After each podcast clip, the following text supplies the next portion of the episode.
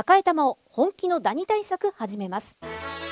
さよならダニーは家族に優しい殺虫成分不使用のダニ対策ブランドです。多くのお客様に支持されて日経セレクションで5年連続売上ナンバーワン。さよならダニー。私赤井が目印です。さよならダニー。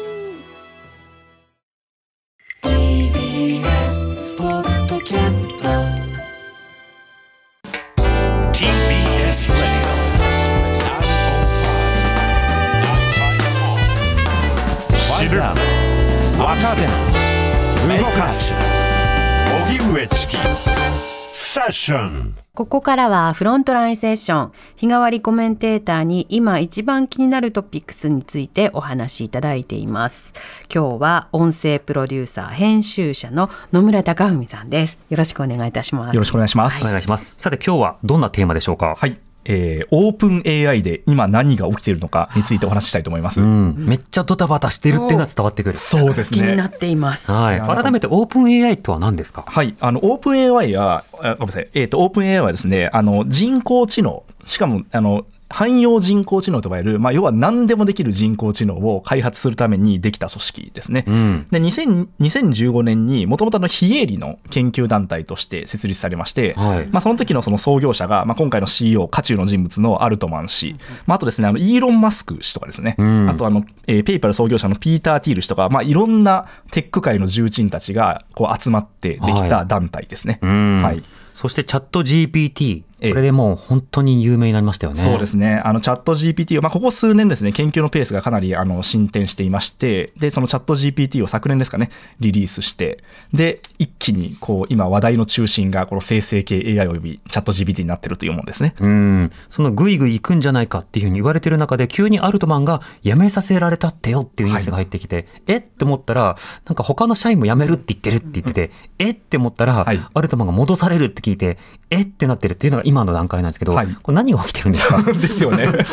ないですか？これですね、実は、えっと、全貌はまだ明らかになってなくてですね、はい。あの、状況証拠でいろんなことが語られているんですけど、うん。ただその状況証拠、これが真実だというふうに仮定すると、それにそぐわないような現象も観測できたりして、ああ、矛盾する証言が。そう。なんですよ。なんで謎は残るんですけど、はい。一応あの何が起きたかあの分かってることと言われてることをついて話をすると、まず、えっと、17日ですね、うん。今月17日に取締役会、オープン AI 取締役会がアルトマン氏の解任を発表しました。うん。で、えっと、その、えー声明がですね、会社が出した声明が結構どぎつい言葉がいっぱい使われていまして、はい。例えば、アルトマン氏が、えー一貫して率直なコミュニケーションを取らなかったとかですね、彼のリーダーシップに対して信頼を失ったとかですね、うん。まあ、要はアルトマン氏を批判するような文言をいっぱい書いていたんですね。仕事ぶりというよりは、なんかはい。人間味も含めて、そうですね。丸ごと否定してる感じがありますよね。で、まあ、よく、あの、だから、まあ、なんでしょうね、取締役会としては、アルトマン氏はに失望して、うん。で彼はその CEO の器ではないと判断したっていうようなことが、まあ、事実上書いてあったんですよ。はい。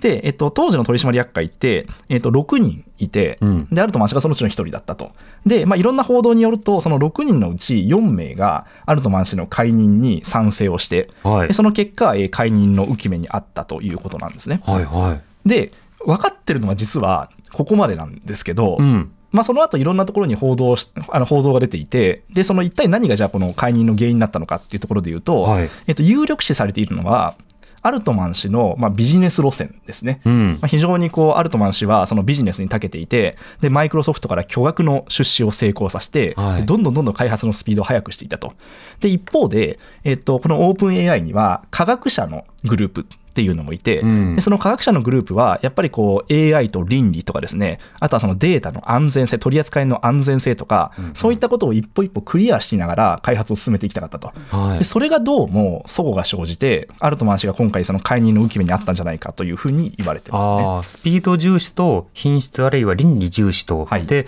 オープン AI の中でも分かれていた。わけですか？はい。で、この時に、あの、キーマンとなるのが、あの、取締役会の一人の、えーイリア・サツキーバーさんという方でして、うんで、この人は、まあ、あの、共同創業者の一人なんですけど、この人がですね、もう、あの、AI 界では、もう、超有名研究者なんですね。うんはい。で、えっと、AI の世界って、あの、まあ、あれですね、ディープラーニングって、まあ、今言われてますけど、うん。あの、それのモデルが出てきたのが2012年なんですけど、はい。まあ、その元になった論文があって、その論文の著者のうちの一人なんですよ。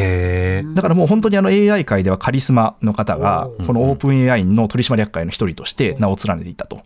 で、このどうもサツキーバー氏が主導して、このアルトマン氏の解任にあの動いたんじゃないかというふうに、えー言われてるんですけど、まあ、ちょっとこの後あの、えー触れるかもしれないんですけど、はい。えっとそれを否定する状況証拠っていうのも出てきてるんでほうほう、真相は結構やぶん中っていう感じなんですよね。えーでもこのスピード路線なのか倫理路線なのかという対立はそもそもあったということですか、えっと、ではないかというふうに言われてます。で、ちなみにな、なんで、あの、こんなことを、あの、そそれを矛盾することができたっていう、あの、ふうに言ったかというとですね、このその後、じゃあ、このアルトマン氏の、じあの、この解任騒動っていうのが、はいどういう顛末をたどっていったかというとですね、まず、えっと、このオープン AI に巨額の出資をしている、そのマイクロソフトが、あの、めちゃめちゃ面食らったんですね。うん。な、なんでそんなことすんの？と。はい。で、えっと、一応これ、あの、ガバナンスについても少し、あの、少しだけ触れなきゃいけないんですけど、このえオープン AI という組織は、一番上にいるのが、非営利団体であるオープン AI という、まあ、あの、そうですね。株式会社じゃないんですよ。はい。で、そこの子会社として、えっと、オープン AI、えっと、LC かな？ごめんなさい、失礼しました。オープン AI LP という株式会社が、まあ、子会社みたいにいる状況なんですね。まあ、はい親子でいると。で、マイクロソフトは、そのオープン AI LP、子会社の、えっと、まあ、大主、大株主というか、ごえーほぼ半分持ってる出資者なんですよ。はい。で、ただ、親玉とか一番意思決定ができるのは、その上にいる非営利団体オープン AI の取締役会なんですね。うんうん。なので、えっと、一応立て付け上マイ、マイクロソフトはすごい巨額の出資をしてるんですけど、はいその親であるオープン AI の取締役会の意向には逆らえないんですよ。うん。で、ただ、まあ、こんだけ出資してる自分たちに、何の一言も言わずに、あはいの、アルトマンを解任するってどういうことっていうふうに、うんうんやっぱりこうマイクロソフト側が相当こう面食らったと。そうでしょうね。だって、はい瞬間最大風速でええ株価ガーンって下がったじゃないですか。はい紙くずになるかっていううん恐怖を感じたわけですよね。だと思いますね。はい。投資もしてたし、ええでそこが進めば自分たちのやっている、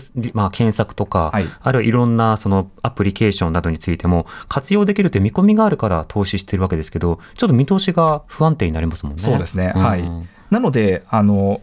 なんでしょうね、もともとオープン AI があの株式会社だったら、あの、それこそマイクロソフトみたいに、すごい出資をしているプレイヤーの意向って、まあ、絶対にこう、なんだ、逆らえ、逆らえないというか、まあ、むしろあの影響力を発揮できるんで、はい。そこについては多分正当なプロセス、ガバナンスを持って、まあ、解任なり続となりっていうのがあったんですけど、今回そういう親子関係になっていたがために、うん。お金はいっぱい出してるんだけど、口は出せないみたいな、うん。ちょっとまあ、ある意味バグみたいな状況が起きたんですね。はい。はい。で、えっと、マイクロソフトというか、まあ、その、えー出資家、出資者はですね、マイクロソフトを含めた、あの、アルトマンを戻してくれっていうふうに、まあ、その取締役会にこう言うわけなんですよね。うんただ、取締役会は、えっと、新しい CEO を据えてしまったんですよ。はいあの、これがですね、解任から2日後の話ですね。うんうんでその時点で、あの、アルトマンのえー復帰っていうのは一旦こうなくなったかに見られていたんですね。はいただ、その裏で起きた出来事としては、あの、従業員ですね、うんオープン AI のメンバーが署名を始めたんですよ、はい一斉に。で、それが何かというと、えー現取締役会の退陣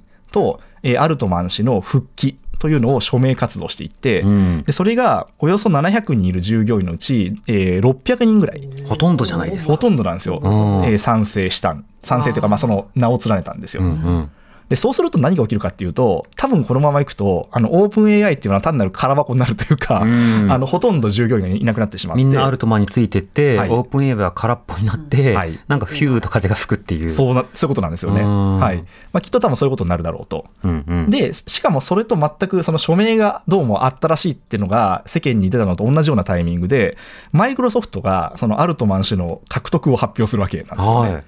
で、まあ、もともとそのマイクロソフトが一体どういった、あの、プレイヤーかっていうと、まあ、さっきその大株主っていう話をしたんですけど、えっと、